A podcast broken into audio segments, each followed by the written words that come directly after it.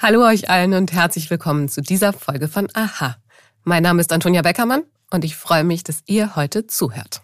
Wenn ein Arzt zu uns sagt, Ihnen fehlt nichts, dann ist es ja eigentlich ein Satz, der jeden von uns freuen sollte. Eigentlich. Denn manchmal wünschen sich Menschen, dass irgendein Arzt endlich irgendetwas findet. Etwas, das erklärt, warum sie seit langem Schmerzen haben oder kurzatmig sind oder Schwächeanfälle haben oder oder oder. Wenn körperliche Beschwerden sich selbst gründlichsten Diagnosen entziehen, dann spricht man von Somatisierungsstörung. Für die Betroffenen heißt das häufig eine Odyssee von Arzt zu Arzt. Was sich genau hinter diesen Störungen verbirgt und was dagegen getan werden kann, darum geht es in dieser Folge. Und in unserer Rubrik finde ich heraus, ob es stimmt, dass man mit vollem Bauch nicht schwimmen gehen sollte. Aha. Zehn Minuten Alltagswissen. Ein Podcast von Welt dass unser Herz schneller schlägt, wenn wir uns freuen. Das kennen viele von uns wahrscheinlich. Vielleicht aber auch, dass der Bauch grummelt, wenn wir nervös sind. Klar ist auf jeden Fall, dass starke Emotionen sich auch körperlich bemerkbar machen. Soweit, so unproblematisch. Zum Problem wird es aber, wenn uns diese körperlichen Beschwerden im Leben wirklich einschränken. Dann sind wir bei sogenannten somatoformen Störungen also körperlichen Beschwerden, deren Symptome sich nicht oder nur unzureichend auf organische Ursachen zurückführen lassen. Nach der Depression und der Angststörung sind somatoforme Störungen die dritthäufigste psychische Erkrankung in Deutschland. Statistisch erkranken 12 von 100 Menschen einmal im Leben daran. Welche Beschwerden diese Störungen auslösen, was Betroffene tun können und wie sich somatoforme von psychosomatischen Störungen unterscheiden, das erklärt uns jetzt Dr. Nils Bindeballe. Er ist Facharzt für Psychiatrie und Psychotherapie sowie Chefarzt der Oberberg Fachklinik Potsdam. Hallo, Herr Dr. Bindeballe. Schönen guten Morgen.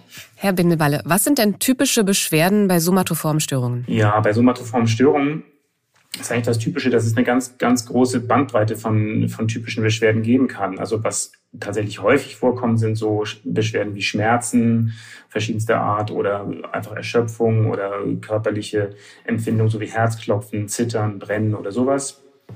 Aber eigentlich ist es so, dass tatsächlich im Grunde jedes körperliche Symptom oder jede körperliche Signal, was auftreten kann, kann im Rahmen eben von somatoformen Störungen ähm, auftreten. Und das kann also im Prinzip alle Organsysteme betreffen, in denen man etwas fühlt. Und es können auch entweder so relativ spezifische Empfindungen sein, also ein Schmerz, der auf eine bestimmte Stelle ganz äh, direkt lokalisiert ist, ähm, präzise, oder aber auch sehr unspezifische Beschwerden, so im Sinne von so ein schwere Gefühl oder enge Gefühl oder Erschöpfung oder irgendwie Brennen oder solche Sachen. Ich habe gelesen, dass etwa 30 Prozent der Patienten in einer Allgemeinarztpraxis unter somatoformen Störungen leidet. Ist das eine realistische Zahl? Ja, die Zahl ist tatsächlich realistisch oder richtig. Es gibt ja ähm, verschiedene Studien dazu über die Zeit immer wieder und je nach Studienmethodik unterscheiden sich natürlich die Zahlen so ein kleines bisschen, aber man hat immer wieder beschrieben und festgestellt, dass so ungefähr ein Viertel bis etwa ein Drittel der Patienten so in der Primärarzt Arztpraxis unter somatoformen Störungen leiden. Und ähm, das betrifft dann sogar die, die richtige Krankheitsdefinition. Also das heißt sozusagen, dass alle Kriterien erfüllt sind. Also dass man über eine bestimmte Zeit, also früher waren das mehrere Monate bis eigentlich zwei Jahre, dann ähm, andauernd und wechsel, auch wechselnde Beschwerden eben haben sollte, mit auch einer bestimmten Auswirkung so auf die Lebensqualität und Lebensführung.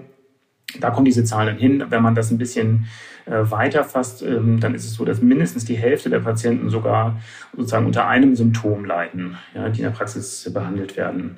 Genau, und das ist natürlich so, wie, wie soll man solche Zahlen verstehen? Also das sind natürlich unglaublich hohe Zahlen, aber es ist natürlich auch so, dass bei dieser Störung die Patienten aktiv nach Hilfe suchen. Also die kommen sozusagen aktiv in die Praxis und äh, wollen Untersuchungen, wollen Behandlung haben. Und dann ist es gleichzeitig ja so, dass äh, die Definition zumindest äh, herkömmlich und früher äh, eigentlich so war, dass man äh, immer gesagt hat, das ist nur dann eine somatoforme Störung, wenn eine körperliche Erkrankung eigentlich ausgeschlossen ist oder zumindest ähm, so, so wenig mit diesen Symptomen im Zusammenhang steht, also dass die Symptome total übertrieben sind. Jetzt ist das natürlich ärztlich ganz schwer festzustellen. Also wie will man feststellen, dass jemand keine Erkrankung hat? Und die Patienten fühlen sich natürlich auch dann von ihren Ärzten natürlich missverstanden ja, und sind irgendwie unzufrieden, weil sie natürlich immer dann am Ende hören, ja, sie haben keine körperliche Erkrankung und so, das schwingt dann irgendwie mit für die Patienten, sie haben eigentlich nichts. Was natürlich nicht stimmt, weil die Beschwerden sind absolut da und die haben die und die machen auch äh, wirklich ganz großes Leid und ganz große Alltagsbeeinträchtigungen, weil ja die Fokussierung auf diese Beschwerden so unglaublich ist. Ja, also die sind so eingeengt. Das heißt, die Patientinnen und Patienten, die gehen dann im typischen Fall auch zu mehreren Ärzten oder zu vielen nacheinander und äh, immer weitere Untersuchungen und eigentlich wird der ganze Verlauf dadurch gar nicht besser, sondern wahrscheinlich sogar eher schlechter. Ähm, genau, und so erklären sich wahrscheinlich auch diese hohen Zahlen. Wie entsteht denn eine solche Störung? Also was sind die Ursachen? So die bisschen traditionelleren Ideen dazu waren eigentlich, dass es ähm, erstens äh, Vorerfahrungen geben kann, also sozusagen traumatische Vorerfahrungen, vor allen Dingen ähm, belastende Ereignisse so in der Kindheit, auch sexuelle Übergriffe könnten eine Rolle spielen. Die Forschung sagt im Moment, dass das möglicherweise nicht ganz so diese zentrale Rolle spielt, wie man früher gedacht hat. Eine Sache ist sicherlich auch so Lernerfahrungen, die man schon so aus der Kindheit mitbekommt im Sinne von so Modelllernen oder Rollenlernen, dass äh, viele Betroffene auch berichten können, dass sie Verwandte hatten, Eltern oder so, die auch entweder schwere körperliche Erkrankungen hatten und deswegen auch ähm, zum Teil in der Familie dann so ihre Rollen nicht ganz ausgeführt hatten oder auch eben so dass die Betroffenen auch bei ihren Eltern Krankheitsverläufe beobachtet haben, die so ein bisschen mit Belastung auch zu tun hatten. Dass manchmal auch so die Mutter oder Vater sich dann zurückgezogen haben mit Krankheit, wenn es besonders irgendwie schwierig wurde und so. Also solche Lernerfahrungen gibt es und dann ja, gibt es viele Ansätze, die man heutzutage diskutiert. Es könnte tatsächlich etwas mit so dem, mit der Aufmerksamkeitslenkung auf körperliche Zeichen zu tun haben, denn es ist natürlich so, dass eigentlich ursprünglich diese körperlichen Beschwerden, die nicht erklärbar sind, etwas völlig Normales sind. Ja, also sozusagen eigentlich haben alle Menschen im Prinzip immer wieder mal irgendwelche körperlichen Signale und Beschwerden, die jetzt keine Krankheitsursache haben. Das ist in dem Sinne total normal und ganz alltäglich. Die Frage, wie wird daraus eben eine so schwerwiegende und belastende Störung? Ähm, das muss man ja erklären. Und ähm, da gibt es äh, so Ideen, dass ähm, dass es halt um so vielleicht eine veränderte Informationsverarbeitung auch im Gehirn geht bezüglich dieser körperlichen Signale, ne, dass die also sozusagen überbewertet werden. Es kann auch was mit dem eigenen gedanklichen Stil zu tun haben, dass man eben ein bisschen so zu, naja, wir nennen das äh, ein bisschen katastrophisierend denkt, also dass man äh, ganz normale, was weiß ich, Magenknurren oder so, dann immer denkt, da, da steckt wirklich eine schwere Krankheit wahrscheinlich dahinter oder solche Dinge. Also so kann das entstehen und es chronifiziert natürlich nachher dann wahrscheinlich, indem die Aufmerksamkeit immer weiter auf diese körperlichen Symptome gelenkt wird und indem es natürlich nachher auch zu so einer Verschiebung des Alltagsverhaltens kommt, ne, hin zu einer Beschäftigung mit diesen Beschwerden, die immer stärker wird und wo auch dann dann Beruf und andere Alltagsfunktionen äh, immer weiter zurücktreten. Als ich angefangen habe, mich ein bisschen mit dem Thema zu beschäftigen, habe ich mich ganz oft gefragt oder gedacht, das ist ja irgendwie wie eine psychosomatische Störung. Ist es ja aber nicht. Wo liegt denn der Unterschied zwischen beidem? Eigentlich kann man so ein bisschen übergreifend und grundsätzlich sagen, dass es um bei Psychosomatik im Prinzip um so eine Haltung geht oder so ein Verständnis von Erkrankungen überhaupt. Also eigentlich ein gesamtheitliches, also ein ganzheitliches Verständnis von Erkrankungen und dass eben sozusagen körperliche Vorgänge und psychische Vorgänge eigentlich untrennbar auch miteinander verbunden sind. Ja, also das, darum geht es eigentlich bei Psychosomatik. Und die Extreme sind natürlich, dass bestimmte körperliche Erkrankungen äh, psychische Folgen haben können. Da geht es natürlich oft um so schwere körperliche Erkrankungen, Tumorerkrankungen oder sowas. Andersrum auch, dass psychische Erkrankungen körperliche Folgen haben oft. Also das kann man so im Extrem vielleicht so bei Essstörungen beschreiben. Oder es gibt auch so Sachen wie äh, in der Kardiologie gibt es zum Beispiel so eine Stresskardiomopathie. Also äh, es gibt da Wechselwirkungen, die man ganz klar sehen kann. Und es geht in der Psychosomatik auch um Dinge wie so Folgen eines ungesunden Lebensstils und so weiter. Also Psychosomatik ist eher so der übergreifende ähm, Begriff eigentlich für ein ganzes Fachgebiet und auch für eine Haltung, wie man Medizin und, ähm, und Erkrankungen generell anschaut. Hm. Jetzt haben Sie ganz viel erzählt, wie sich Störungen so bemerkbar machen, also somatoforme Störungen. Wie kann man sie denn behandeln wirklich? Und sind sie vielleicht heilbar? Ja, es ist natürlich so, dass die Behandler oft eben schon auf äh, Patienten oder Patientinnen treffen, die, wo diese Störungen schon ähm, relativ chronifiziert sind. Das heißt, die haben schon sehr, sehr viele Behandler vorher getroffen und es geht oft schon viele Jahre. Ne? Also das heißt sozusagen, dieses Störungsbild ist oft ja schon relativ verfestigt. Wichtig ist, glaube ich, erstmal, dass da, wo die Patientinnen zuerst äh, Kontakt haben zum Gesundheitssystem, das sind meistens Hausärzte, dass da schon so die richtigen Weichen gestellt werden. Ne? Also was Hausärztinnen, Hausärzte machen können, ist ja erstmal tatsächlich die Patienten ernst nehmen, Verständnis für diese Beschwerden aufbringen äh, und irgendwo nachher auch diese, diese Diagnostik die dann immer wieder stattfindet, auch begrenzen. Ähm, man kann natürlich andere Dinge machen. Man kann mit Patienten sehr gut schon mal so Themen wie gesunde Lebensführung machen, weil das ja dann oft auch zu kurz kommt. Also Bewegung, äh, Vermeidung von Sicherheitsverhalten, also Vermeidungsverhalten und Sicherheitsverhalten abbauen. Ähm, gesunde Ernährung, Schlafhygiene, wie gehe ich mit Stress um, wie gehe ich mit Belastung um, sowas. Das können ähm, eigentlich ganz gut Hausärzte schon machen. Natürlich, viele von diesen Patienten haben eine so gravierende Störung, dass die eigentlich auch psychotherapeutisch behandelt werden sollten. Da können dann auch ähm, so ein bisschen spezifischere Dinge gemacht werden, dass man so diesen, diesen Denkstil, also wie das Ganze, wie diese Symptome interpretiert werden, wie man mit denen umgeht, dass man den in, überprüft und in Frage stellt. Ne?